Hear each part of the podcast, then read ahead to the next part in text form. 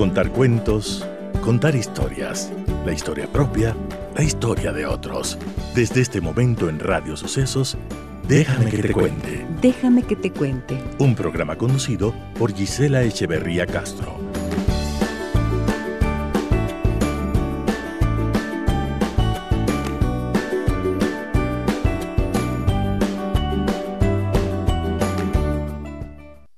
Déjame que te cuente. Déjame que te cuente.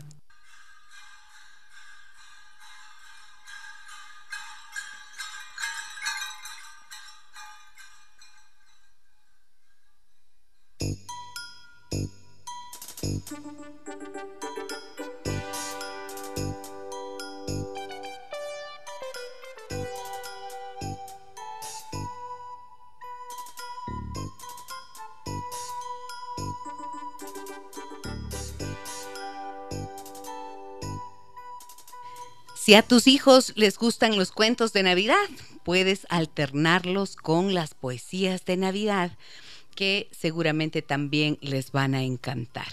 Y este programa va a estar dedicado específicamente a los cuentos de Navidad. Amigas y amigos, muy buenos días, bienvenidas y bienvenidos a nuestro programa. Un saludo cordial a todas las personas que nos escuchan en 101.7 FM y a quienes lo hacen en internet, a través del internet en www.radiosucesos.fm. Les saluda Giselle Echeverría.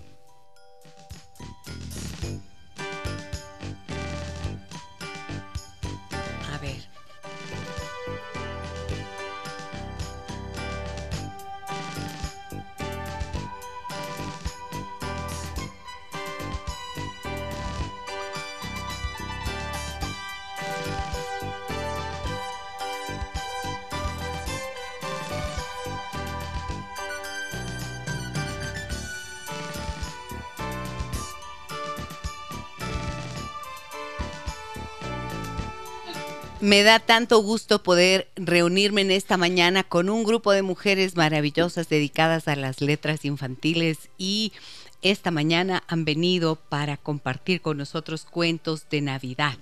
Voy a saludar a todas y cada una de ellas. Empiezo con Leonor Bravo, ella es escritora y presidenta de Girándula. Bienvenida Leonor, buenos días, ¿cómo estás?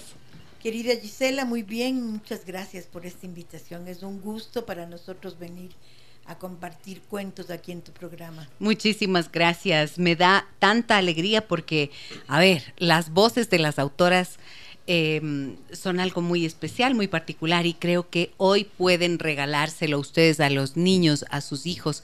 Tener la grabación para compartirla, por ejemplo, en la noche de Navidad, me parece que puede ser de lujo, ¿sí o no? Muy buenos días a Laura Montilla, bienvenida al programa, ¿cómo estás? Encantada de estar aquí. Imagínate un programa de cuentos para niños. Genial. Gracias a todo el equipo por la invitación. Laura es cuentacuentos. ¿Qué, ¿Cómo es un cuentacuentos, Laura? Como yo. Se ríe mucho, lee mucho, le encanta meterse dentro de las historias y nos divertimos. Esa es la idea. Esa es la idea. Muy bien, bienvenida Laura, muchas gracias por acompañarnos. También está con nosotros María Eugenia Delgado, escritora. Hola María Eugenia, buen día, qué gusto volver a verte y tenerte por aquí. Muchísimas gracias, encantada de estar en este programa y de leer cuentos a los niños también, porque eso es lo que nos encanta hacer a todas las que estamos aquí. Eso es, muchas gracias. Y también le saludo a Lisette Anti, la Antigua la Antigua, Lisette La Antigua, escritora y directora de la Biblioteca de la UTLA, de la Universidad de las Américas. Bienvenida, Lisette, ¿cómo Gracias, estás? Gracias, Gisela. Pues muy bien, muy contenta también de, de estar aquí en esta mañana tan linda de casi fin de año y de casi Navidad. A ver, directora de la biblioteca, ¿cómo es tu vida entre los libros en una biblioteca universitaria? Es como vivir en un mar de libros. Y, y bueno, algunos eh, un poco pesados, libros académicos así muy grandes, y otros muy bellos y muy entretenidos. Entonces uh -huh. estoy en esas aguas. A veces todo se mezcla, pero, pero es muy bonito porque es como el, el, elemento mío fundamental, claro. el papel, los, los libros, las historias y la palabra sobre todo. ¿Y tienes tiempo de leer? Tengo tiempo de leer. Eh, creo que debería mm, procurar más tiempo aún del que dedico a leer. Siempre creo que tengo una pequeña deuda con la lectura, que es eh, mi mayor, eh, digamos, preocupación en la vida, que el tiempo me dé para leer unas cosas más. Eh, Mira, qué cosa tan importante esa, ¿no? Yo vivo rogando tiempo para leer. digo, digo, ¿cuándo será el día en que yo pueda tener un poquito más de tiempo para leer? Y creo que es de las cosas que uno agradece, ¿verdad? Y está con nosotros también en esta mañana nuestra queridísima Juanita Neira, quienes ustedes desde luego conocen, es eh, parte de nuestro programa con sus historias, libros y secretos. Y hoy, además, como ella es escritora ecuatoriana, ustedes la conocen y parte de Girándula, está también acompañándonos. Juanita, querida, qué gusto que estés acá. Gracias, Gise. Un saludo para todos los oyentes, las oyentes, para todas las niñas y los niños que nos están escuchando, porque a veces pensamos que solo los chiquitos son niños, ¿no? Y yo creo que hoy día les vamos a tocar el corazón a todas las personas que nos escuchan. Y, gracias, dice, por este espacio, porque los cuentos toman vida cuando se los lee en voz alta. Hermoso, me encanta tenerlas por aquí. Y bueno, quiero, cuando les hago esta invitación a leamos cuentos de Navidad, ¿qué fue lo que ustedes eligieron? ¿Cómo se organizaron para venir a compartirnos? ¿Y qué nos trajeron de novedades? A ver, ¿quién me cuenta? Leonor. Bueno, nosotros el año 2020, mira tú, y ayer estábamos recordando eso, el año de la pandemia, que fue un año terrible, fue el año que más trabajamos, porque hicimos nuestro maratón del cuento en casa, que nos costó un esfuerzo enorme porque no teníamos experiencia en eso, pero a finales del año hicimos un maratón que se llamó una Navidad de cuento. Bueno, tuvimos una cantidad de, de actividades impresionante. Y entre esas actividades hicimos una antología de cuentos de Navidad, 20 cuentos de Navidad, cuyo link les vamos a pasar porque está en la web para que todos los niños, las niñas, los adultos, los abuelitos, las tías puedan leer esta Navidad. Son 20 cuentos de Navidad que están subidos a la web. Entonces lo que vamos a leer, salvo Juanita que va a leer otro cuento, eh, son cuentos de esta antología que escribimos especialmente para ese programa, Una Navidad de Cuento. Imagínate que leímos la canción de Navidad de Dickens, pero el original, 36 personas. ¡Qué belleza! Fue una cosa maravillosa y tuvimos eh, coros de colegios que cantaron villancicos. Bueno, fue precioso, en verdad fue un programa maravilloso. Bueno, no puede ser más de lujo, ¿no es cierto?, que tenerlas aquí haciendo esto hoy. A ver, ¿quién empieza? Cuenta cuentos. Laura, ¿qué nos vas a contar? Bueno, no les voy a contar un cuento. No. Sino algo que me pasó a mí. A ver. Porque tú empezaste diciendo, ¿cómo son los cuentos? Me pasan estas cosas. Era un 24 de diciembre y era muy temprano. Pero ya yo estaba arreglada porque los cuentos, cuentos siempre estamos listos. Sonó un timbre, que no sé cómo sonó, después verás por qué. Bajo las escaleras, abro la puerta y a mi altura no hay nada. Es raro, pero siento algo en mi pantalón y cuando bajo era un bebé. Un bebé solo ahí, lo abandonaron. Cuando lo voy a cargar dice, no, no me toques, no me toques, espérate que me tengo que ir ya. Y yo, ¿qué? ¿Cómo que te vas a ir ya? Y, tú estás solo. No te preocupes por mí, solo escúchame, porque tengo que ir a repartir los regalos. Era el niño Jesús, me estaba hablando a mí. Imagínate tú, qué emocionante. Dime, dime, es que la gente, sobre todo los niños, pero también los adultos, porque yo les hablo todo el año, les hablo al corazón, no al oído, pero es lo mismo y yo les quiero decir cosas de la Navidad y no me escuchan porque están abriendo los regalos. Ah, no, no, no, te escucho, te escucho. Y quiero que se lo cuentes a todo el mundo todos los días que tú puedas, no solo en Navidad, pero en Navidad principalmente. Ok, ok, dime. Bueno, ¿por qué usamos el rojo en Navidad? Rojo, rojo. Mm, corazón, claro, el amor, el corazón, para que se acuerden de amarse todo el año también. Ok, rojo, rojo, corazón, ya me lo aprendí. ¿Y el verde? Esperanza, todo da vuelta, crece, se reproduce, vuelve. Si te equivocaste no importa, vas a tener más, otras oportunidades. Verde, esperanza, gracias niño Jesús, ¿qué más? ¿Qué se les ocurre? Las luces, ¿por qué se ponen luces? Acuérdate, la estrella de Belén, los tres reyes magos, para orientarnos. Estamos en una nave azul flotando en el universo y a veces nos creemos que estamos solos. Pero no estamos solos, estamos en el universo llenos de luz. Llenos de luz. Ah, por eso usamos las velas y las estrellas, sí, sí, sí. ¿Qué más? Los regalos. ¿Por qué nos damos regalos? No es lo que tienen adentro. No es el problema de que me regalaste, si me gusta, si no me gusta. Es el lazo que nos une. Es dar y recibir. Yo me quedé así suspendida pensando. Y cuando miré, el niño Jesús se había ido. Y solo escuché una voz que decía, no olvides contárselo a todos. Y feliz Navidad. Qué bella. Ajá, así es un cuentacuentos. Que parece que no te va a contar nada. No te va a leer nada en absoluto, solo te lo cuenta. Exacto. ¿Cuándo empezaste a contar cuentos, Laura? ¿Quieres la versión oficial, la versión infantil, la versión de adulta o la versión de los cuentos? Todos. La de los cuentos es que te metes en los cuentos cuando eres pequeño y cuando creces no entras. Y eso es muy doloroso. Yo me puse a llorar y, uno de los personajes del cuento, yo creo que era un duende de Navidad, dijo, ay Laura, no te preocupes, si prometes contar cuentos toda tu vida, vas a seguir entrando en los cuentos. Entonces, claro, esa es la razón. Esa es la razón. ¿Y la versión adulta? Bueno, mi mamá era directora de una biblioteca. Y hacía magia para que todos leyéramos. Empezaba, oye, ¿tú sabes que hay una, una Jo, se llama ella, igualita a ti? Hace unas travesuras. ¿Quién? Y me dejaba el libro. ¿Qué remedio quedaba? Y esa era una de sus muchas estrategias. Te pinchaba la curiosidad. Entre otras cosas locas que hacía para que todos leyéramos. Y bueno, este es el resultado. ¿Y la versión para los niños? Es la de los duendes. Ah, la de los duendes. ok. Muy bien. ¿Y ahora quién me va a contar más cuentos? ¿Sí? A ver, Lisset, Lisset la antigua. Bueno, yo tengo que comentar brevemente, eh, pues lo que dio lugar a este cuento que voy a leer es un cuento breve, se llama Un pirata sin barco y sin Navidad.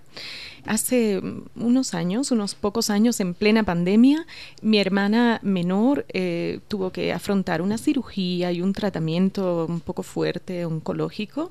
Y recuerdo que yo me encontraba con ella en el hospital acompañándola después de la cirugía y Leonor Bravo, que está aquí, eh, me dijo, Lisette, tienes que enviar tu cuento para la, antología de cuentos de Navidad de Girándula y la verdad es que saqué fuerzas de donde no se puede creer posible en esos momentos y escribí esta historia, entonces me hizo mucha ilusión eh, poder venir a compartirla ahora.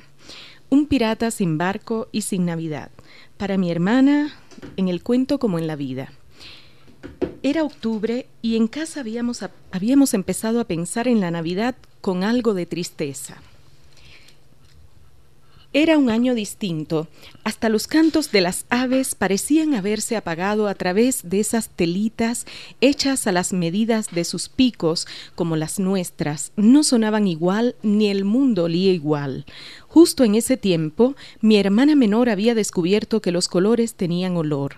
Decía que el blanco olía a coco, el amarillo a vainilla, el rojo a frambuesa, el azul a mar, el verde a menta y el chocolate a chocolate, porque ese es el color que más nos gusta y por eso se llama así, aunque mi mamá le llame café y luche para que no nos rellenemos con ellos como si fuera un peligro. Era octubre y las cosas parecían haber cambiado para siempre. ¿Cuándo? Esto va a pasar, decía mami, y nosotras, ¿cuándo? Porque es importante saber el cuándo de las cosas. ¿Cuándo llegaremos? ¿Cuándo va a estar el pastel? ¿Cuándo regresa papá?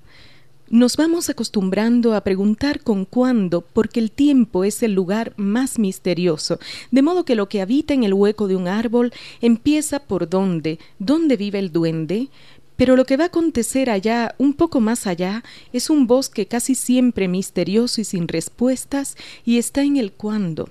Era octubre y ella, nuestra hermana menor, que ya sabía tanto de colores, se puso mal.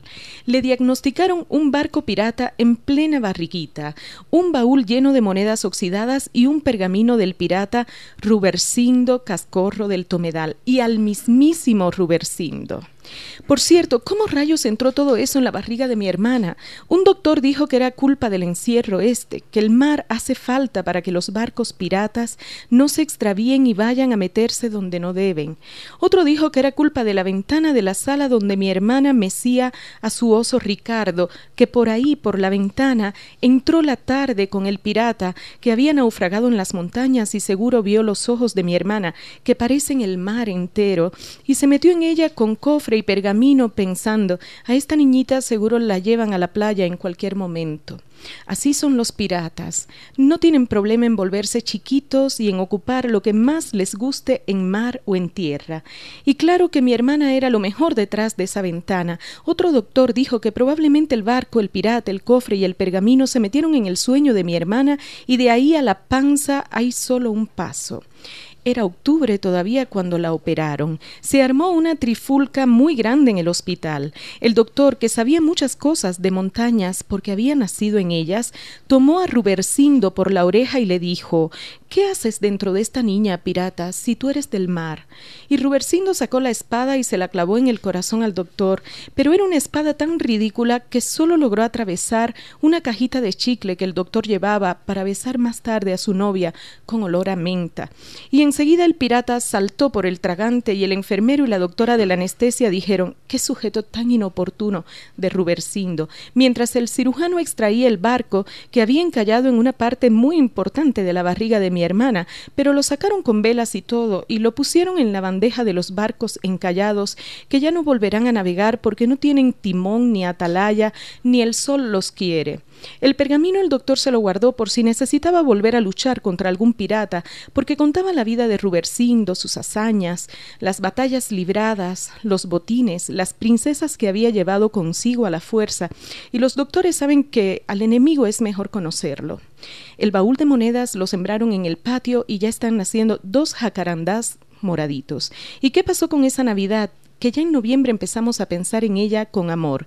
Viajamos a la playa a celebrarla allá y nuestra hermana pequeña se metió en el mar con los ojos abiertos y conversó con dos caballitos y con un cangrejo y salió más sana que nunca. Por primera vez en esa Navidad no pedimos nada, solo dimos gracias con muchas fuerzas. Nos abrazamos en medio de esa palabra y se sintió tan delicioso el azul del mar que la tarde se puso rojiza. Y los pájaros graznaron para llevar la palabra gracias lo más lejos posible hasta los cuatro puntos cardinales, porque en casa éramos cuatro, con mi hermana pequeña, mi hermana grande, yo y mi mamá. Fuimos por un ratito una familia verde, lila y amarilla y a todas nos dio un hambre loca de chocolate. Está de más decir que la palabra gracias salió de boca de mi hermana más grande que ella misma, porque sin ese barco pirata Rubercindo y las otras cosas que se le habían metido dentro sin permiso, mi hermana tenía mucha fuerza, pues le había quedado un lugar mejor para los chocolates, y eso no hay que operarlo ni lleva medicamentos, como saben todos los doctores, los cangrejos, los caballos de mar, mi hermana y ahora mi mamá. Feliz Navidad. Gracias. Qué hermosa voz me dicen en Facebook. Qué linda voz. En Facebook estamos haciendo nuestra transmisión en vivo y qué bello relato. A ver, comenta un poquito de este cuento que acabamos de escuchar, Juanita Neira. Absolutamente conmovida, primero porque la voz de la Lisette es absolutamente tierna y es como que nos envuelve en un manto de, de luz, de tranquilidad, de paz. Y creo que es un cuento, además que, como ella bien dice, al, final que había que agradecer y no pedir. Y a veces estamos tan acostumbrados a solo pedir y pedir y exigir, no pedir, exigir. Y eh, no, no, no tenemos la capacidad de agradecer. Y en este caso, su hermana era un personaje eh, que estaba sufriendo un momento complejo. Pero cuando yo veía la imagen de Rumercindo, era así era, Rubercindo. Rubercindo. le veía a este, a este personaje tan lindo eh, como que ese, ese monstruo que estaba un poco dentro de su cuerpo fue un poco más amable, ¿no? Entonces yo creo que fue delicioso este cuento. Gracias, Lisette. Qué lindo. Qué manera bella de poner en palabras eh, con un toque hasta de humor, de simpatía, una situación tan complicada, ¿no es cierto? Que en ese momento fue muy desafiante para toda la familia. si me lo permites, Gisela, quisiera decir que aquello que escribí en ese momento es el, eh, era en ese entonces el futuro y, el futuro es hoy. Mi hermana está bien, entonces de algún modo ese cuento fue pues un deseo también, el deseo de algo que ya, que ya ocurrió, que está en curso. ¿Cómo nos salvan las palabras, no? ¿Cómo nos salvan las palabras? ¿Qué tal esta mañana? De cuentos junto a estas maravillosas escritoras y estas voces eh, para compartir cuentos de Navidad. Voy a ir a la pausa comercial, amigas y amigos. Regreso enseguida con todas ellas para continuar. Tengo varios mensajes en el 099 55 6 39 90 y por supuesto a la vuelta eh, los voy a compartir con todos ustedes. Volvemos enseguida.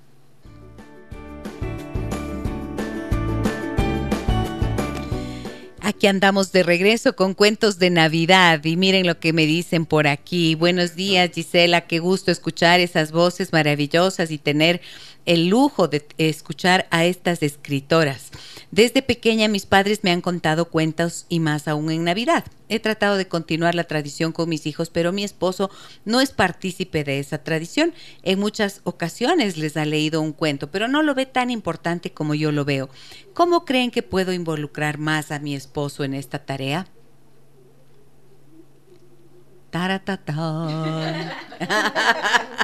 La pregunta del millón. Sí, a ver, María Eugenia, ¿qué, nos, ¿qué puedes sugerir tú? O sea, yo pienso que el esposo de pronto no se ha involucrado mucho porque no, perdón, porque no em, ha escuchado, no se ha sentado a escuchar cuentos. Entonces, de pronto pedirle que se dé la oportunidad de escuchar y que ella le lea y seguro va a tener muchísimas ganas de que sus hijos sigan escuchando cuentos y que también su esposa o ellas, las mismas hijas, le lean cuentos. Se aceptan, se aceptan sugerencias de todas las autoras. A ver, ¿qué más cuenta? Bueno, yo, yo creo que hay que pues mm, eh, seducir al esposo con, con con cuentos, con historias, em, involucrarlo más en, la vida de esa parte de, del universo que es la ficción también o es el relato que uno va contando, va construyendo eh, y hacerle ver que se está perdiendo algo muy importante. Con eso me refiero a seducir. Pero creen, que, ¿creen que el cuento de Navidad sea algo seductor para un señor que en serio no quiere saber nada? ¿Sí? Pero es que no tiene que ser un cuento de Navidad. Yo creo que lo que ella tiene que hacer es pensar en los gustos de él. Y como hay cuentos para todos los temas del mundo, escoger esos cuentos y leerle ella. Es maravilloso cuando la persona que te quiere te lee en voz alta. Es una cosa maravillosa. Entonces, sobre lo que sea, porque sobre autos hay cuentos de Cortázar, ese cuento maravilloso donde está... Eh, eh, claro, o sea, hay cuentos para todos los temas, entonces que ella recuerde qué es lo que le gusta a él y ella le lea cuentos. Tal vez los de Navidad no, pero otros sí.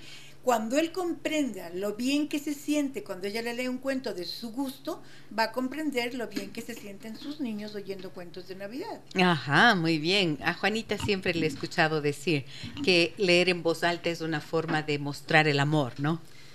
Sin duda, y yo creo que además, eh, yo creo que hay que preparar el oído porque no estamos acostumbrados. A lo mejor este, eh, este papá no tuvo la oportunidad de que alguien le lea en voz alta cuando era, cuando era niño.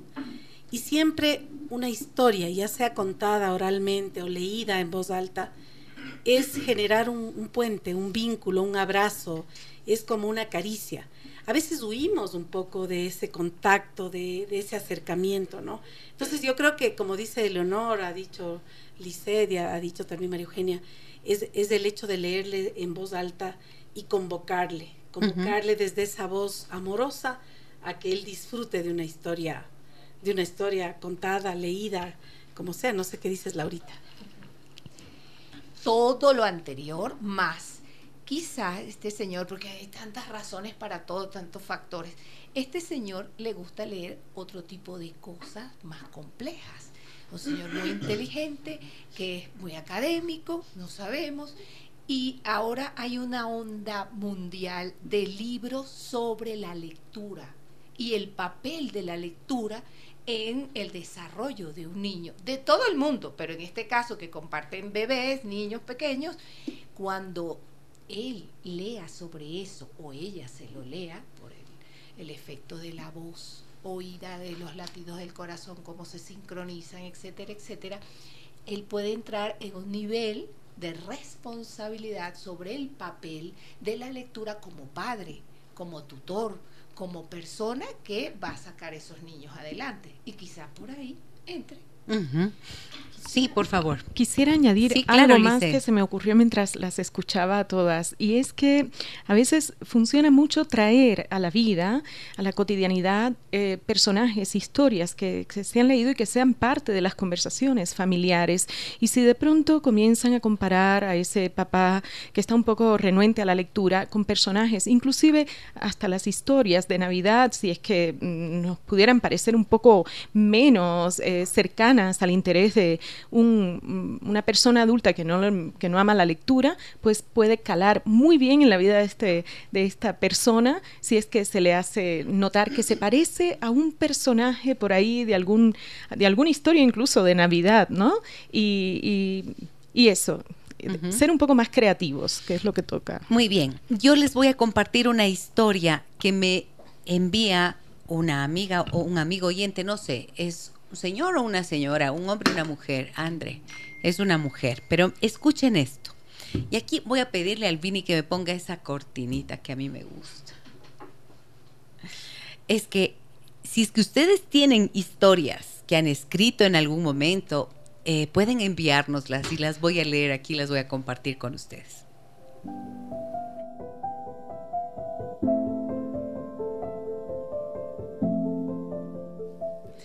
Hoy en Historias Mágicas de Navidad. Mi madre nació en Yaruquí, cuando era un pueblo seco y perdido lejos de Quito. Apenas nació, una fiebre se llevó a su madre, su padre se había marchado mucho antes y ella, triste y mínimo bulto palpitante, se quedó huérfana y cuidada solo por sus abuelos, hasta que en uno de esos giros de la historia fue adoptada por mis abuelos. Ella me contaba que siendo aún niña pobre, andando con sus pies descalzos por los caminos polvorientos, subiéndose a los porotones para espiar los nidos de pájaros, jugando con su cachorro que le desgarraba su vestidito de algodón, había visto en alguna vitrina perdida para siempre una muñeca. Era una humilde muñeca de acerrín, pintada con descuido, con pelo duro hecho de la misma masa de acerrín y cola. Era tan poca cosa, pero aún así, ella y su destino de niña huérfana no se lo podían permitir. Muchos años pasé con la historia de la muñeca dentro de mi cabeza, buscando siempre en algún recodo, en algún lugar misterioso, una muñeca de acerrín. Pero eran una artesanía tan vieja que nadie recordaba cómo se hacían. Hasta que una tarde, mientras caminaba por Cuenca, una tarde fría y ventosa junto al río, encontré en una tienda pequeñita y abandonada una muñeca de acerrín. La compré y pensé en la sonrisa de cristal de mi madre en su sorpresa brillante. Cuando salía de mi casa en Cuenca, apresurado por alcanzar el avión en la avenida oscura y fría, con los charcos de lluvia reciente iluminándose con las luces de las ventanas vecinas, mientras esperaba un taxi, una niña pequeña, descalza, morena del viento helado, cabellos negros desgreñados, se acercó a mí y me pidió la Navidad. Nos miramos, con esa mirada antigua y pesada de los que compartimos una misma existencia. No llevaba dulces, no tenía nada más que la brillante caja dorada, donde estaba entre plumas descansando la muñeca tan deseada. Se la di, abrió el paquete, y su pequeño rostro se iluminó, la abrazó la mostró a su cachorro y se fue alegre cantando. Cuando llegué a la casa de mi madre, le conté la historia descabellada de la búsqueda, encuentro y cómo la dejó ir. Y mi madre y cómo la dejé ir, perdón. Y mi madre abrazándome me dijo: "Hiciste bien. A mí misma me lo diste. Yo soy también esa pobre niña." Y entendí que la Navidad es dar luz, que nos une en todas nuestras historias, que los mejores regalos se dan a quien los necesita y que los que nada tienen nos dan mucho más de lo que podríamos esperar.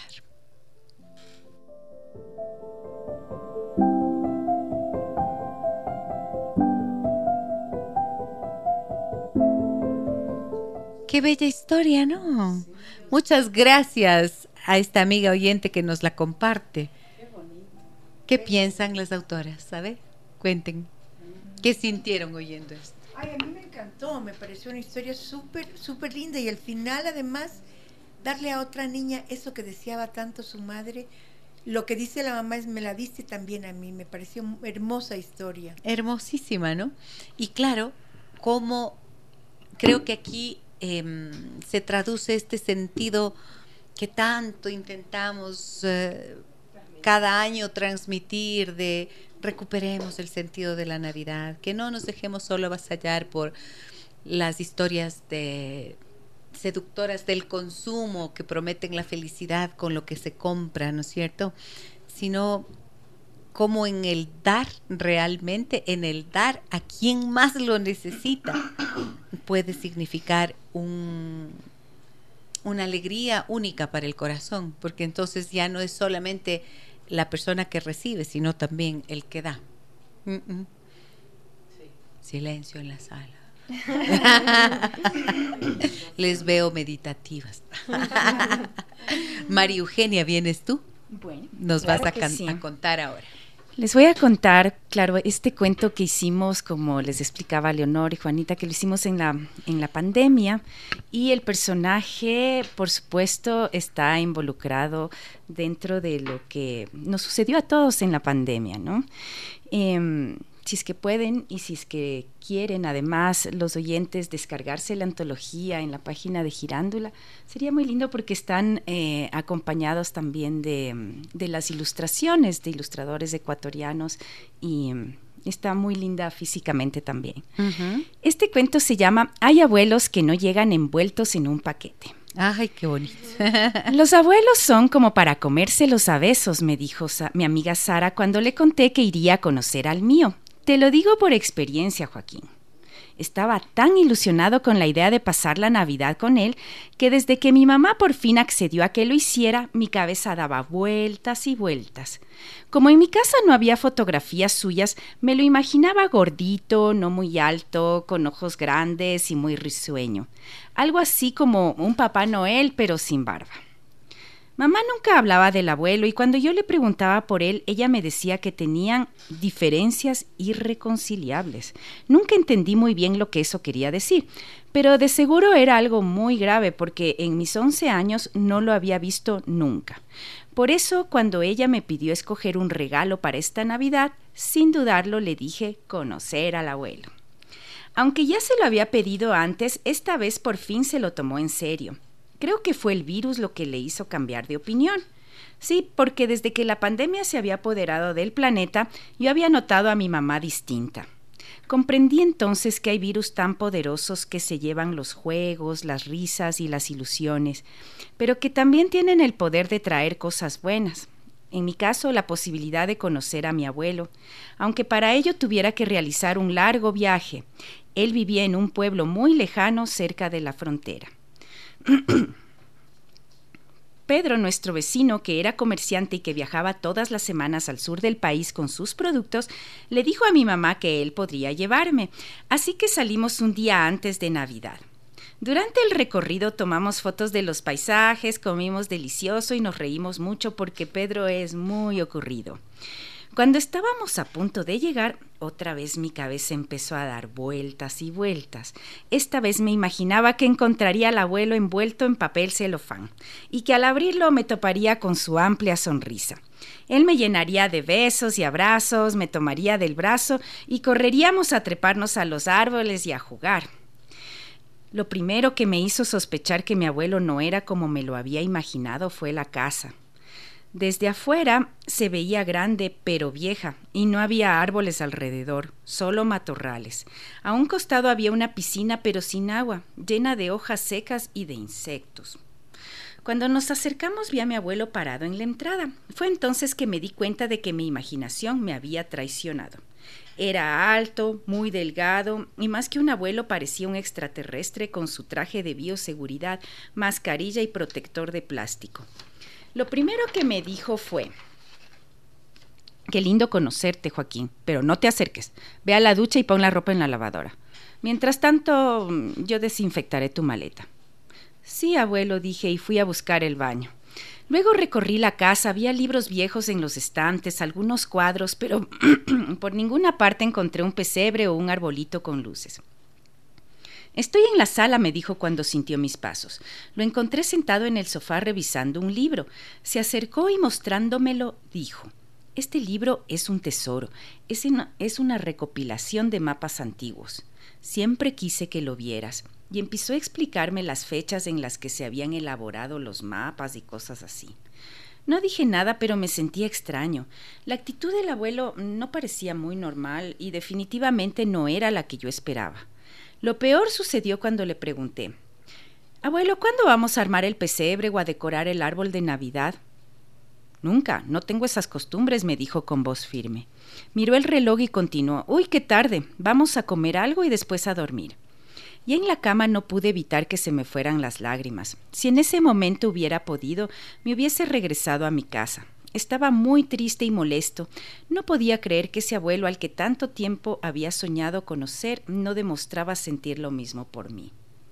El día siguiente no fue muy distinto. Desayunamos, fuimos a caminar por el campo, a cosechar algunos vegetales en la huerta, y ya cuando el sol se estaba ocultando y yo me disponía a, a pasar la peor noche de Navidad de mi vida, el abuelo se acercó y me dijo, Tengo un regalo para ti.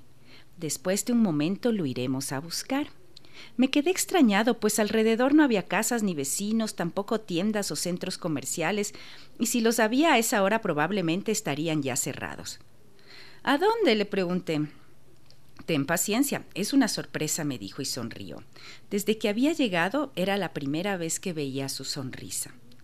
Más tarde salimos con linternas y abrigos. Detrás de la casa había un pequeño montículo y arriba se veía la sombra de un objeto. De pronto mi abuelo encendió unos reflectores y ante mis ojos apareció un precioso telescopio. Es todo tuyo, Joaquín, desde aquí veremos juntos el universo. Nos echamos en la hierba y pasamos varias horas observando las estrellas, la luna, sus cráteres y hasta el planeta Marte. En esta Navidad quise darte un regalo que se pudiera comparar con el cariño que te tengo. Por eso decidí regalarte de alguna manera el universo. Gracias, abuelo, le dije emocionado y por primera vez desde que había llegado le abracé muy fuerte. Entonces cruzó por el cielo una estrella fugaz. Una de esas estrellas fue la que guió a los Reyes Magos hasta Belén. Tenemos suerte de poder sentir en ese preciso día el espíritu de la Navidad, me dijo mi abuelo. Esa noche fue mágica, nos reímos, nos abrazamos y nos divertimos mucho. Nunca supe lo que había pasado entre él y mi mamá, pero eso ya no importa, porque después de que fui a visitarlo, mi abuelo me llama frecuentemente y últimamente los he escuchado hablar por más tiempo y hasta reírse. Cada vez que hay luna llena o que el cielo está despejado, llevo el telescopio a la terraza y recuerdo ese día. Quizás la Navidad no me regaló un, abuelo envuelto en el paquete que había imaginado, pero sin duda me regaló al abuelo más original del mundo. Ah, qué lindo. Qué bello, muchísimas gracias. qué hermoso esto, ¿no? Em, estaba pensando en en las expectativas que los niños pueden tener de los abuelos y en las expectativas que los abuelos podemos tener de los nietos, ¿no? Sin duda. y qué miedo decepcionarles. Y al fin y al cabo no es así. No, yo creo que no les decepcionamos. Por ejemplo, mi nieta, yo tengo una sola nieta, tiene una abuela súper cariñosa, su otra abuela. Yo no soy tan cariñosa pero le leo cuentos, le he regalado eso. Pero no, no, no, sobre todo lo que le he regalado me di cuenta el otro día, la militancia por la lectura, porque ella ama que otros lean.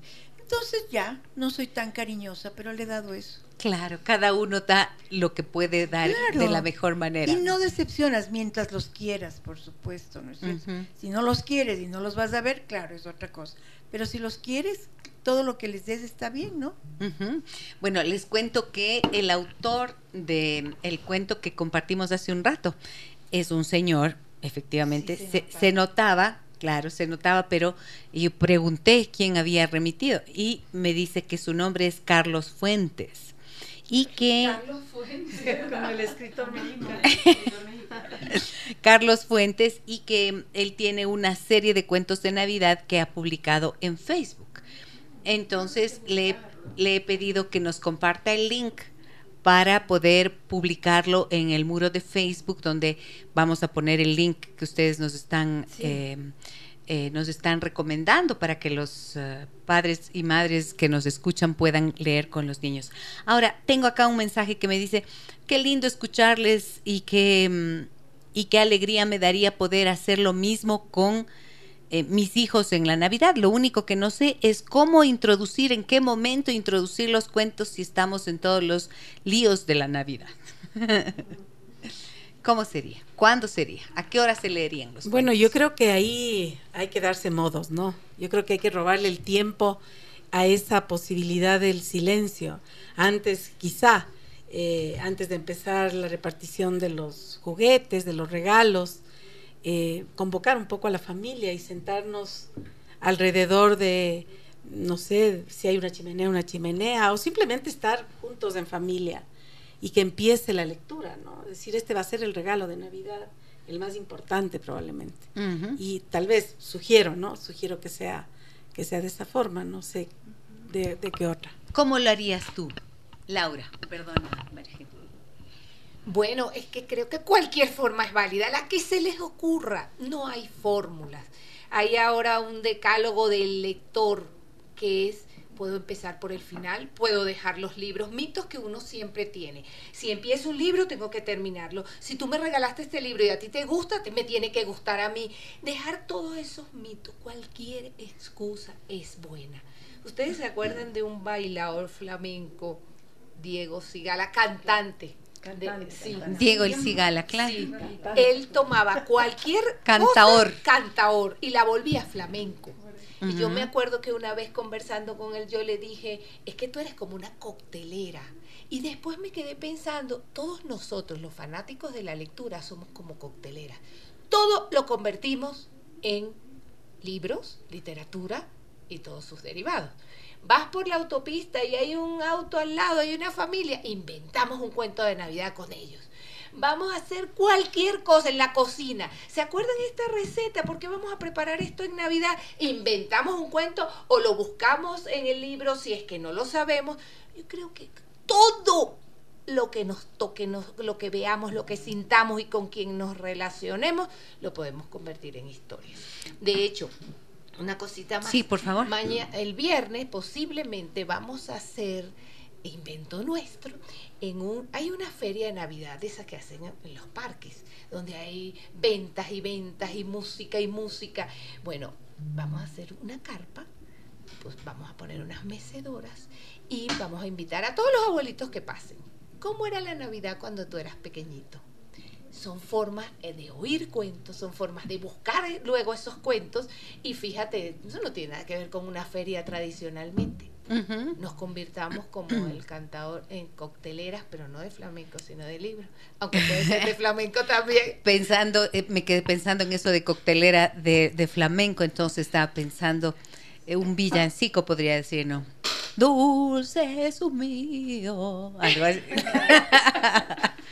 Algo así. Algo así sería, pero lo- contar los cuentos. Yo creo que esto que dijiste es clave, Laura, porque em, ayer justo conversábamos eh, aquí en la radio y yo les decía qué importante es que los niños escuchen las historias de los abuelos y de los padres, que cuenten sus propias historias, o sea, las historias familiares, ¿no es cierto? Eso les fascina a los niños. Y muchas veces se pierden oportunidades por los dispositivos tecnológicos, ¿no? Pero recordar la voz del abuelo contando una historia querida, de la abuela, de la mamá, del papá, uno se acuerda de esas historias y es parte de lo que constituye la fuerza del vínculo, ¿no es cierto? Y esto creo que es tan interesante. Entonces, contar cómo era, partir por la pregunta, ¿qué me- ¿cuál es el mejor recuerdo que tú tienes de Navidad? ¿Cuáles son tus historias? ¿Cuál es ese cuento lindo de Navidad? A ver, empecemos por casa. ¿Cuál es ese cuento lindo de Navidad? Que tienes tú? Como historia personal, Juanita. A ver, yo recuerdo que eh, nosotros vivíamos en Quito cuando yo era niña, pues yo soy de Cuenca, pero vinimos eh, a muy temprana edad, y siempre pasábamos la Navidad en Cuenca, casi siempre. Y recuerdo que una vez em, nosotros, mi hermana y yo, habíamos pedido una bicicleta, pero no había la posibilidad de que nos den una bicicleta. Entonces fuimos a Cuenca y el abuelo eh, el momento en que estábamos conversando, ahí era, no, no, había mucho Papá Noel, no, yo no tenía esa imagen, sino el niño Jesús.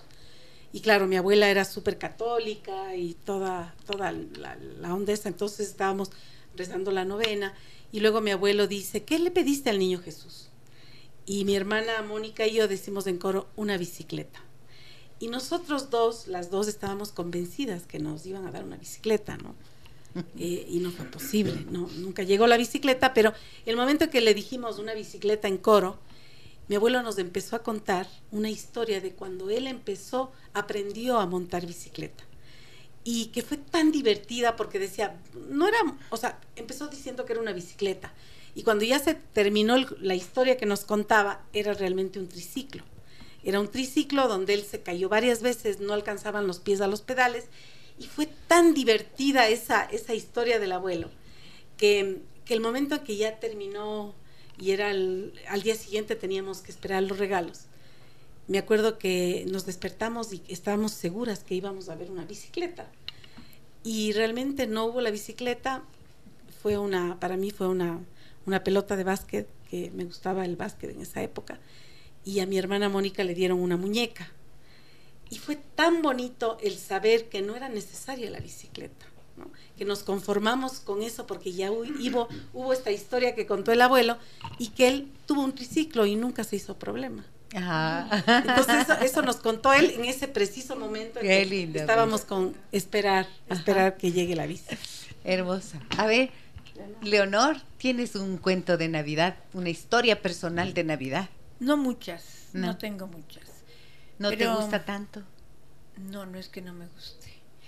Em, mi papá tenía una tía que vivía en la Loma Grande y ella hacía un nacimiento de un cuarto entero.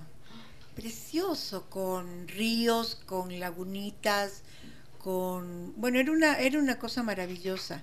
Y entonces ella nos enseñaba a cantar, eh, villancicos, cantábamos con ella. Y los hijos de ella cantaban maravillosos, pertenecían a esas rondalias, no sé, esos, esos grupos de música que había antes. Entonces nosotros cantábamos con ellas. Nosotros en mi casa casi no celebrábamos, en mi casa particular no celebrábamos mucho Navidad, pero íbamos donde esta señora y nos parecía maravilloso porque además nos brindaba cosas riquísimas. Y la magia de ver ese eh, en chiquito, ese, en miniatura, ese ese, pesebre era, era lindísimo. A mí lo que siempre me extrañaba es que no había el niño. No estaba el niño porque no nacía, qué tontería. Yo quería que ya el niño estuviera ahí cuando yo lo fuera a ver. Sí. A ver, ustedes, historias personales. Bueno, yo siempre tengo unos recuerdos maravillosos de la Navidad. O sea, eh, cuando yo estaba en el colegio me encantaba además pertenecer al coro del colegio y nos presentábamos en diversos lugares. A mí los villancicos me fascinan. Creo que me sé un sinnúmero de, de villancicos que me los me quedo cantándolos hasta marzo más o menos. Ah, sí, te encantan. Ajá, me encantan. Mi papá siempre me dio una Navidad muy llena de magia con mi abuelita también, porque yo me crié con ella, y em, hacíamos el nacimiento, bueno, como también estuve en colegio católico, por supuesto que rezábamos la novena, y, y además tenía la suerte de que Sí, de que sí me llegaba, si es que quería una bicicleta, sí me llegaba la bicicleta, si quería una muñeca, no sé, en esa época eran las caballas, no sé cuántitos, bueno, eh, que quería esto también sucedía y también comía riquísimo y era una, eh, como vivía en la casa de mi abuelita, eh, ella convocaba a todos sus hijos en su casa, entonces siempre había mucha unión familiar, compartir con los primos, fue muy muy lindo. Tengo los mejores recuerdos de la Navidad. ¿Te encantaba? Ajá, me entonces? encantaba. Y hasta ahora me gusta mucho.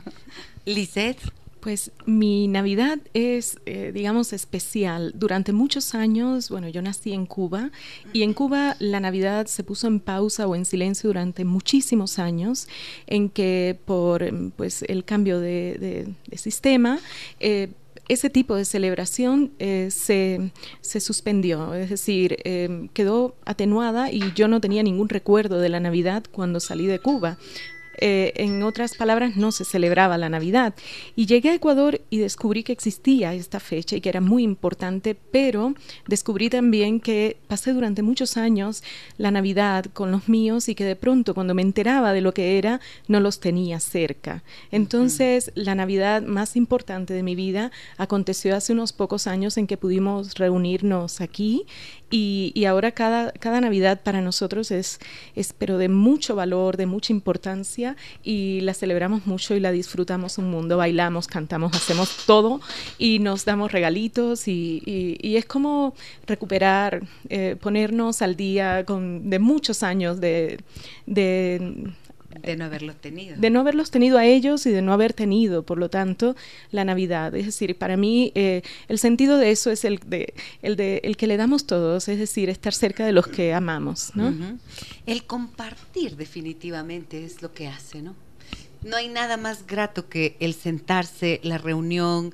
A veces las personas viajan de distintos lugares donde se han eh, desarrollado sus vidas, han tenido que partir y luego esta fecha, aunque sea una vez al año, poder convocarse y reunirse, pues siempre calienta el corazón, definitivamente. ¿Tú cuál es tu historia, Laura? La Navidad mía es callejera. Ajá. Ay, qué vergüenza. Era salir a patinar, salir a llevarse los periódicos de las otras casas, salir a comer en todas las casas de, de mi urbanización. Era ir a las casas a cantar. Y no cantábamos tan bien como canta la mayoría en esta mesa. Eh, y era con latas, y era con, con tambores, y de una casa pasar a otra y comer cosas ricas. Era como esa Navidad de barrio donde que yo extraño que los niños ahora no tienen permiso por la, por la inseguridad y la situación de salir y de estar con otros niños. Y jugábamos, y lo más chévere es que era hasta las 10 de la noche. Normalmente a las 7 ya estabas en la cama. Yo tengo una historia de Navidad que ya le he contado alguna vez, creo. Pero a nosotros no. A ustedes no les he contado, a ver, pero les comparto. Em, yo tenía eh, seis años y en la esquina de la casa donde yo vivía, en Ibarra, la ciudad blanca, en plena esquina de la calle Bolívar, calle principal, y Pedro Moncayo, había una casa antigua que se veía que tenía muchas ventanas vacías, o sea, parecía una casa abandonada si la veías después de esa puerta de esquinera en donde había una tienda. Esa tienda em, exhibía en una de sus vitrinas una caja con una muñeca preciosa, una muñeca que era la muñeca más hermosa que yo había visto hasta ese momento. Era una muñeca de pelo rubio con eh, un pantalón de tela jean, pero de color morado, con unas flores estampadas, bordadas en la cadera, en la rodilla y en las eh, bastas del pantalón.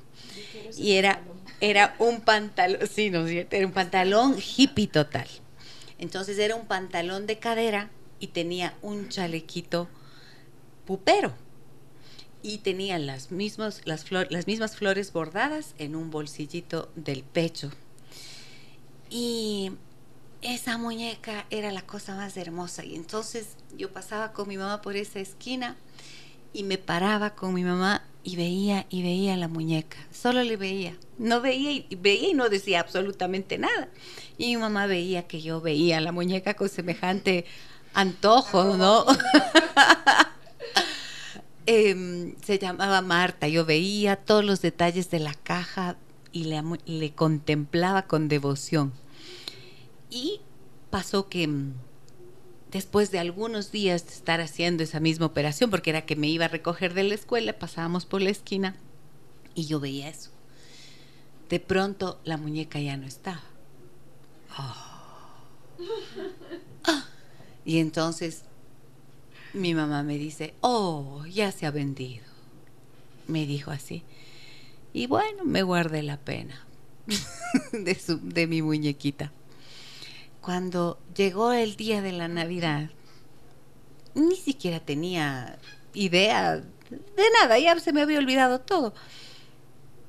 Cuando de repente había una caja grande y abro con locura el papel y ahí estaba mi muñeca Marta. ahí estaba mi muñeca Marta que hasta el día de hoy existe y que tiene 50 años. tiene 50 años y sigue usando su pantalón de cadera y su chaquetilla pupera llena de flores. sigue a la moda porque sigue siendo una hippie de corazón.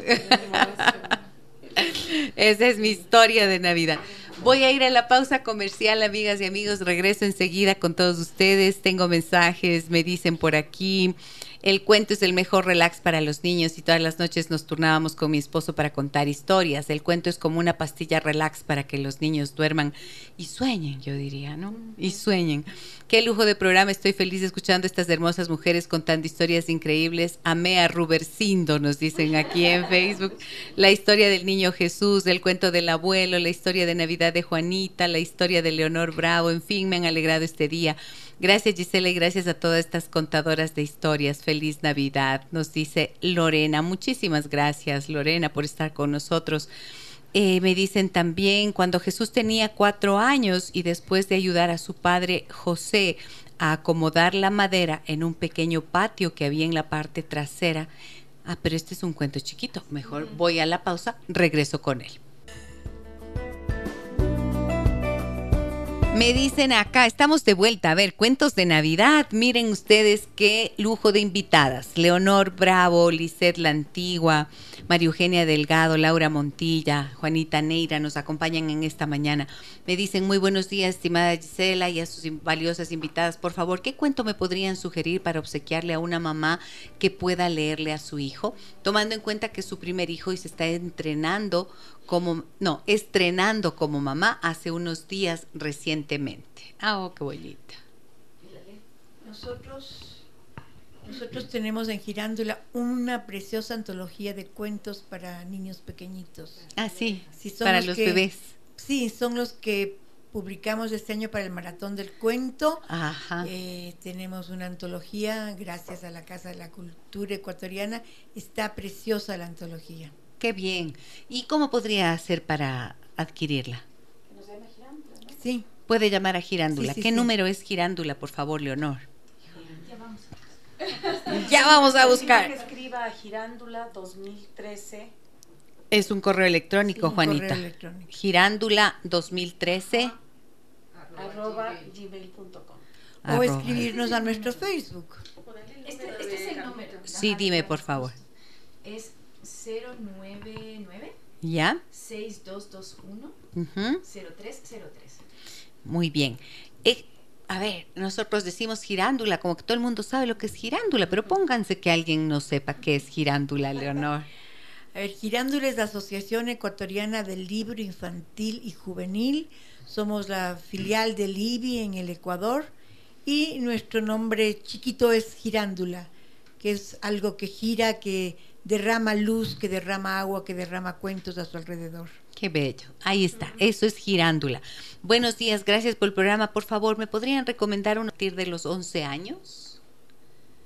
Si visitan la página web de Girándula, me imagino que encontrarán, eh, encuentran recomendaciones, Así antologías. sí, en la página de Girándula pueden encontrar.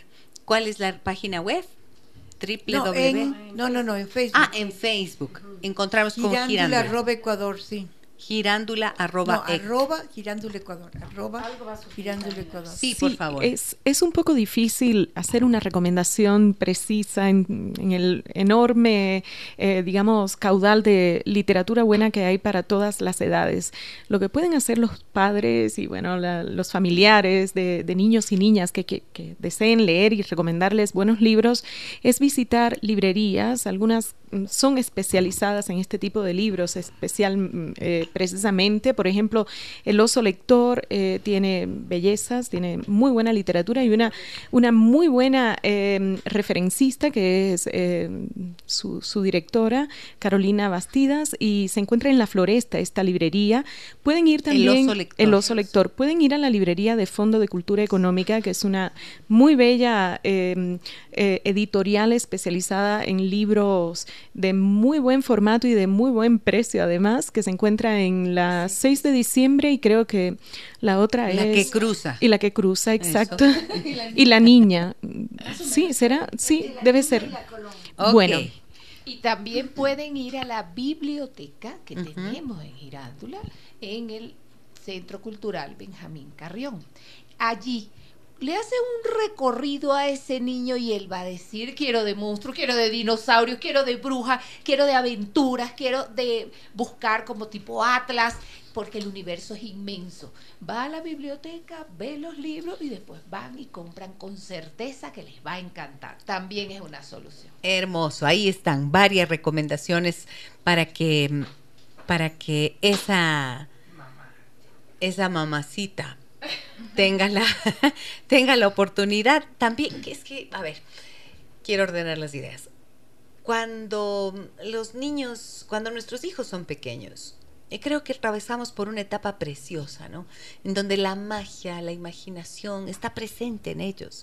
Y entonces, para nosotros como adultos también es una oportunidad de disfrutar de eso, estamos más próximos a esa belleza, a esa inocencia. Entonces, hacer cualquiera de los pasos que ustedes están recomendando es sumergirse en ese universo y estar eh, a tono con la necesidad del niño, pero también sabiendo que nos nutre a todos en una actividad así.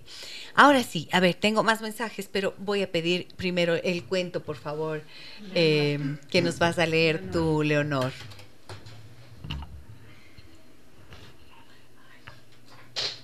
Insiste en volar esa cosa. El cuento que voy a leer es también parte de esta antología de cuentos de Navidad de Girándula. Este cuento se llama A este barrio no llegan los Reyes Magos. El viejo había subido hace seis meses al barrio, pero al país había llegado muchos años atrás. De joven, aventurero como muchos en su familia, se había embarcado hacia América con el deseo de ver el mundo y en uno de los puertos a los que llegó conoció a una muchacha alegre y dulce como las frutas del lugar. Por ella se olvidó del deseo de conocer otros mares y se quedó allí para siempre.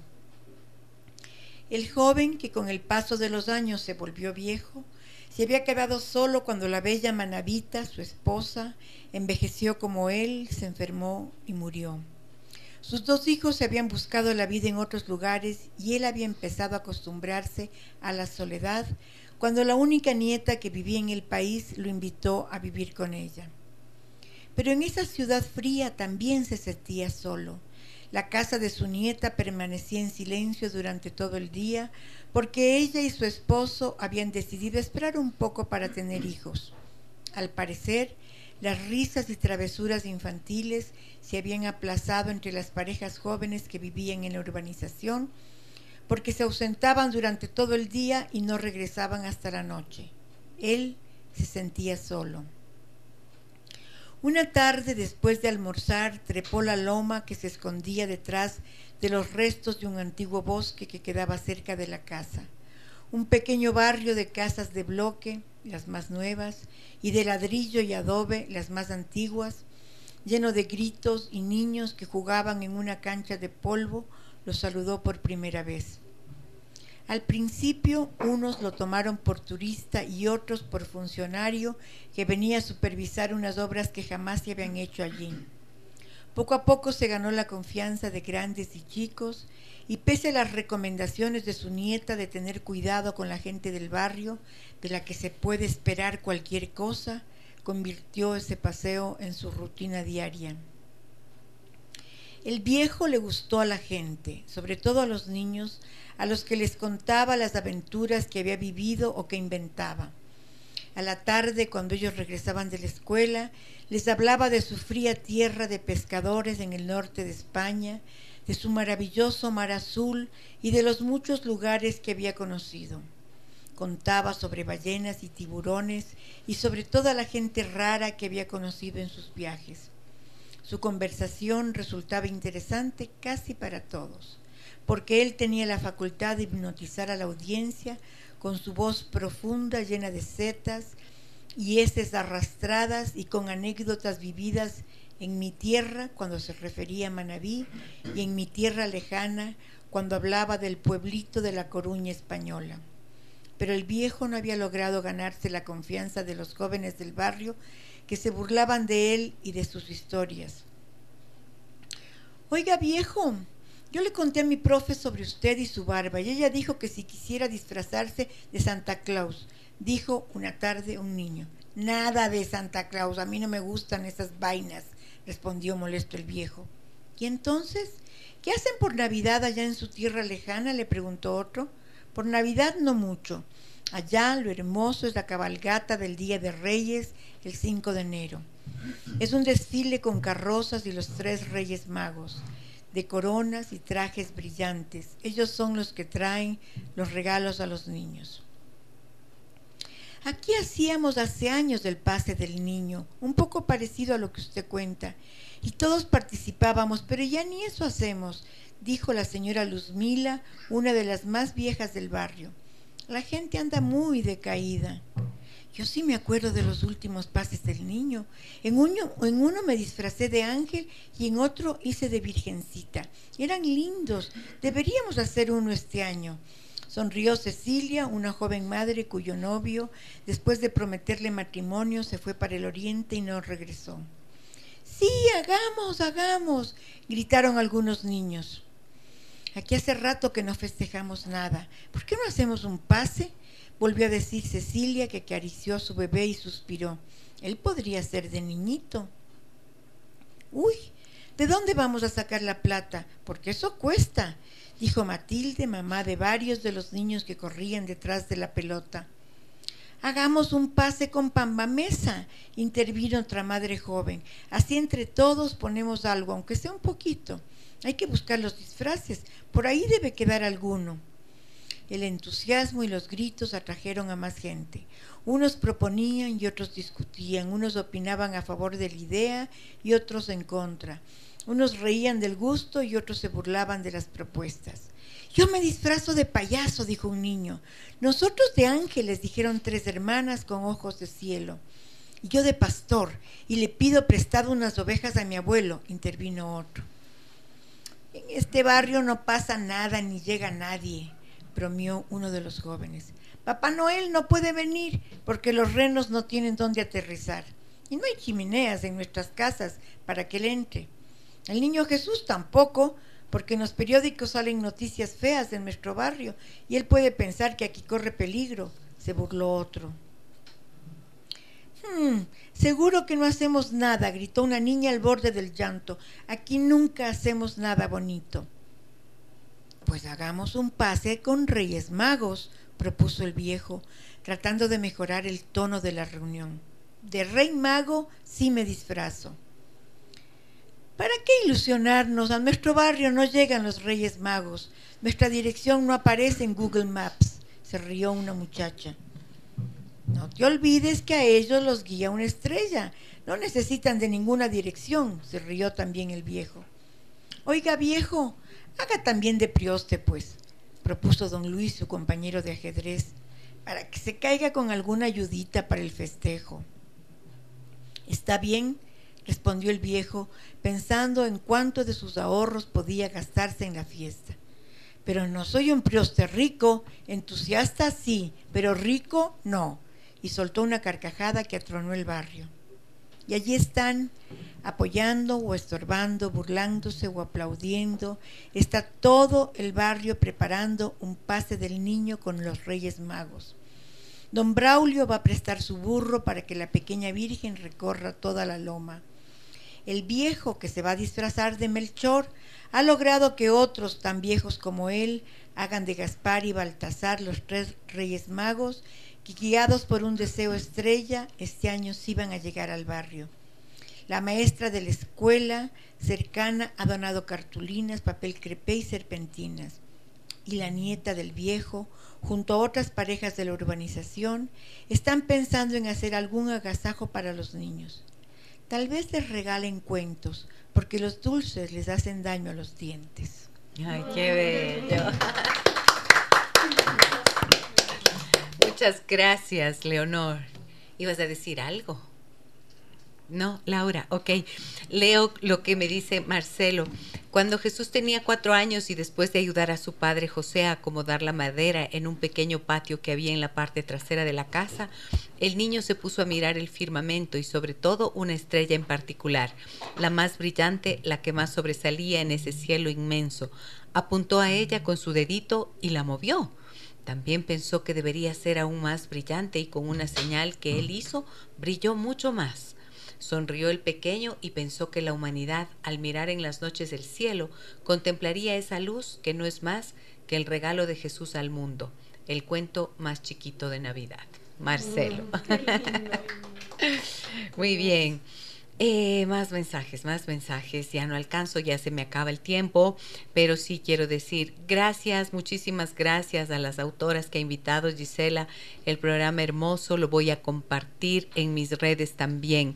Nos pueden dejar el link que habían dicho de Girándula. Claro que sí, acabamos de compartirlo ya. Em, el link dice Una Navidad de Cuento, es una antología de los cuentos que Girándula eh, ha preparado para Navidad y lo estamos dejando en el muro de Facebook donde hacemos esta transmisión en vivo. Ustedes saben que me encuentran como Gisela Echeverría Castro, allí lo tienen. También me dicen lindísimo el programa de hoy, lo voy a volver a escuchar con mis nietos. Gracias Gisela por tan linda experiencia. Gracias a las autoras que hoy nos acompañan. Juanita. Pero ya estamos contra el tiempo. Santas catástrofes, ¿cuánto te Santas catástrofes, Batman, ¿cuánto te tardas? No sé, no sé, será. No es muy largo el tuyo. No es muy largo, tu cuento de Navidad. ¿Dónde está Diosito? Santas angustias, Vini, podemos tomarnos un minuto más. Dos, tres, ya. Tres, tres, muchas gracias. A ver. No podemos quedarnos sin escucharle a Este- Juanita, por favor. Este cuento lo, lo publiqué hace algunos años para la revista Ele, eh, con las ilustraciones de Andrés Pavón. Se llama Un árbol fantástico. Se han encendido los árboles, pronto será Navidad, anuncia mamá. La abuela huele a chocolate. Olivia canta y baila villancicos y Lucas convierte en superhéroes a los reyes magos del pesebre, mientras Josema respira fútbol, come fútbol y juega fútbol en la sala donde se prepara la celebración. Papá ha traído un árbol fresco y su aroma se mete en mi corazón. Tenemos árbol, bravo, celebra Josema, mientras ala mi brazo hacia él. Ven, Sofi, aquí está el árbol. Me acerco, lo toco, es maravilloso. Mis manos recorren sus ramas poco a poco. Es un ciprés, mi favorito. Sus hojas rugosas lo vuelven divertido. ¿Es un ciprés? Grito a todo pulmón. Y es un pino. Los árboles de Navidad son pinos, dice Josema. No, es un ciprés. Lo sé porque toda la casa huele a ciprés. Las ventanas, la chimenea, la sala, todo, todo, todo. Papá lo confirma, efectivamente es un ciprés. Es un ciprés. Sophie tiene razón. En ese momento la abuela nos interrumpe. Aquí tengo los primeros chocolates de este año. ¿Quién quiere probarlos? Olivia se pone en primera fila y devora la estrella de chocolate que eligió. Lucas pide el suyo y le toca un reno. Josema pregunta si hay un balón de fútbol de chocolate, pero la abuela lamenta decepcionarlo. Josema, solamente tengo renos, estrellas, osos, árboles de Navidad y ardillas de chocolate. Pero haré un balón para ti en Nochebuena, lo prometo. Está bien, Vela. Entonces dame un oso, porfa. ¿Tienes, ¿Tiene algo adentro? Pruébalo y si adivinas te doy otro, le dice la abuela juguetona. Mmm, sabe a mantequilla o, o nuez, creo. Tibio, tibio. Es mantequilla, pero no nuez. Es una prima hermana de la nuez. ¿Qué será? dice la abuela dándole pistas. Josema trata de adivinar, pero no encuentra el sabor en su memoria. ¿Qué será? ¿Qué será? insiste la abuela. Yo quiero probarlo, Vela, le digo, seguro de que yo sí adivinaré. Apenas la abuela pone el chocolate en mi boca, descubro que el relleno es de almendra. Sofía es una capa, siempre adivina los sabores, dice Josema con admiración. Cuando Lucas acaba su reno, pide más. Vela, quiero otro, porfa, otro reno. Mmm, está delicioso. Puedes ponerte una tienda de chocolates. Yo puedo ser tu ayudante, pero antes debo eh, venderlos, antes de venderlos debo probarlos. La abuela se echa a reír y exclama Acepto la propuesta, Lucas, pero puedes empacharte probando todos los chocolates y tendremos que llevarte al hospital. No, no, tus chocolates no empachan, grita Lucas convencido, causando la risa de todos. Sophie, faltas tú. ¿Qué figura deseas? me pregunta la abuela. Me quedo pensando y luego respondo Una ardilla, porfa. La tomo en mis manos, toco sus orejas y su cola grande, sus patas pequeñitas. Mmm, huele riquísimo. Doy el primer mordisco y en mi boca estalla una cascada de sabores. La ardilla de chocolate tiene un relleno que al principio no reconozco, pero pasan unos segundos y descubro el sabor a naranja. ¿Qué tal, Sophie? ¿Te gustó? me pregunta la abuela con curiosidad. Sí, está deli, tiene naranja, ¿verdad? Así es, son trozos de cáscara de naranja. Me alegra que lo hayas descubierto enseguida. Mientras la abuela sigue sacando los chocolates de sus moldes, Olivia está debajo de la mesa y ya va por el tercero. Es raro que no diga nada. Oli, ¿qué haces ahí? Tu silencio es una mala señal, dice mamá, mientras saca las cajas con bombillos de colores. Estoy ocupada, ma, respondió Oli con la boca llena. Te va a doler la panza con tanto chocolate, grita mamá. ¿Verdad que no, Vela? Tus chocolates son alérgicos a los dolores, asegura Olivia convencidísima.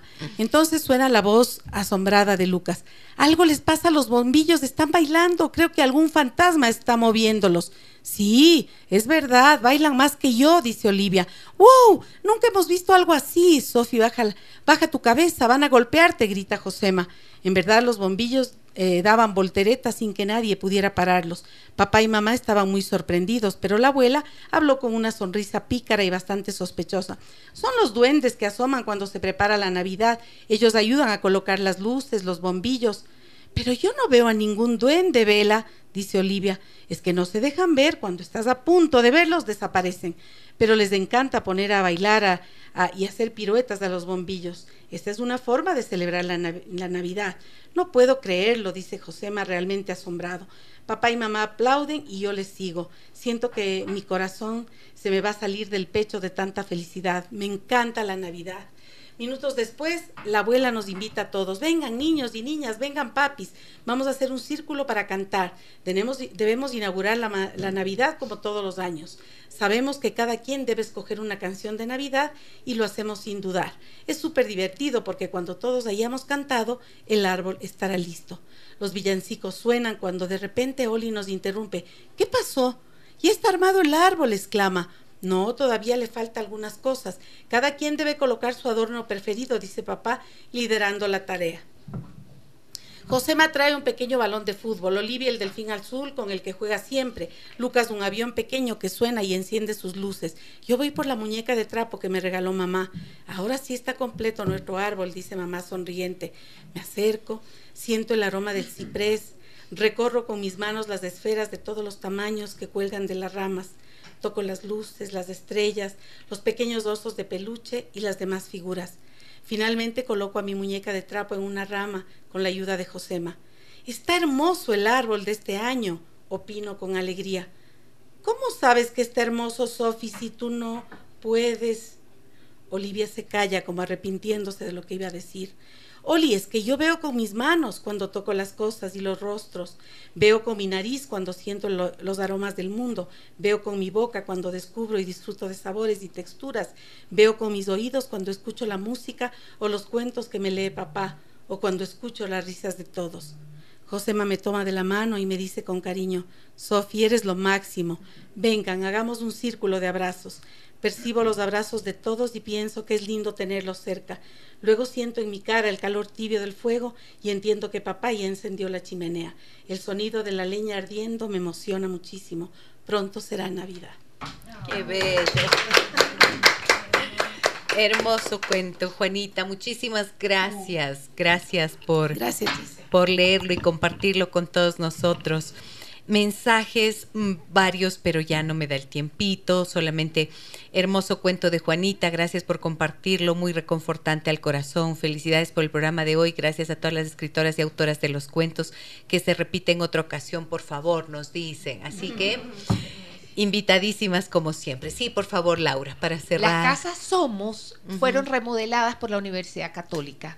Tienen unos muebles preciosos para la mamá de los bebés, especiales para bebés y para todos los niños. Y tienen una dotación que les puede también dar sugerencias y a la cual pueden visitar estas ¿Qué son las vacaciones. casas somos? Yo no sé. ¿Qué ¿No son? saben lo que Ah. Tú nos cuentas. Bueno, eh, eh, no sé muy bien cuál es la jerarquía política del cronograma, no lo sé, pero son casas que están en casi todas las parroquias cerca de las plazas. Hay en Zambis, hay en Tumbaco, hay en Pifo, hay en Yaruquí, hay en casi todas las parroquias. Y en Calderón, muy bien dotada la biblioteca. Ahí se hacen actividades. Si no las conocen, van a poder hacer toda clase de talleres, casi que un dólar el, el taller, la clase. Pero lo de las bibliotecas es fabuloso este año. Lindo programa. He disfrutado mucho escuchando los cuentos. Gracias, Gisela y autoras. Nos dice María, Ana Lucía, hermosas. Me encantan los cuentos. Seguro el próximo año hago uno. Escriban, escriban, lean y escriban. Maravilla. Muchísimas gracias a todas Gracias, ustedes por acompañarnos en esta mañana. Feliz Navidad a todos ustedes. Mañana nos reencontramos 9 horas con 30. Les dejo un fuerte abrazo y mm, que vayan preparando esos cuentos. Visiten la página Facebook Gisela Echeverría Castro. Gracias por escribir, por comentar, por compartir, por ser parte de esta comunidad de personas interesadas en su desarrollo personal y familiar. Un abrazo a todas y todos. Soy Gisela Echeverría. Hasta mañana. Las historias que merecen ser contadas y escuchadas. Historias que conmueven, historias que inspiran. Mañana, desde las 9 y 30, déjame que te cuente Déjame que te cuente. con Gisela Echeverría Castro.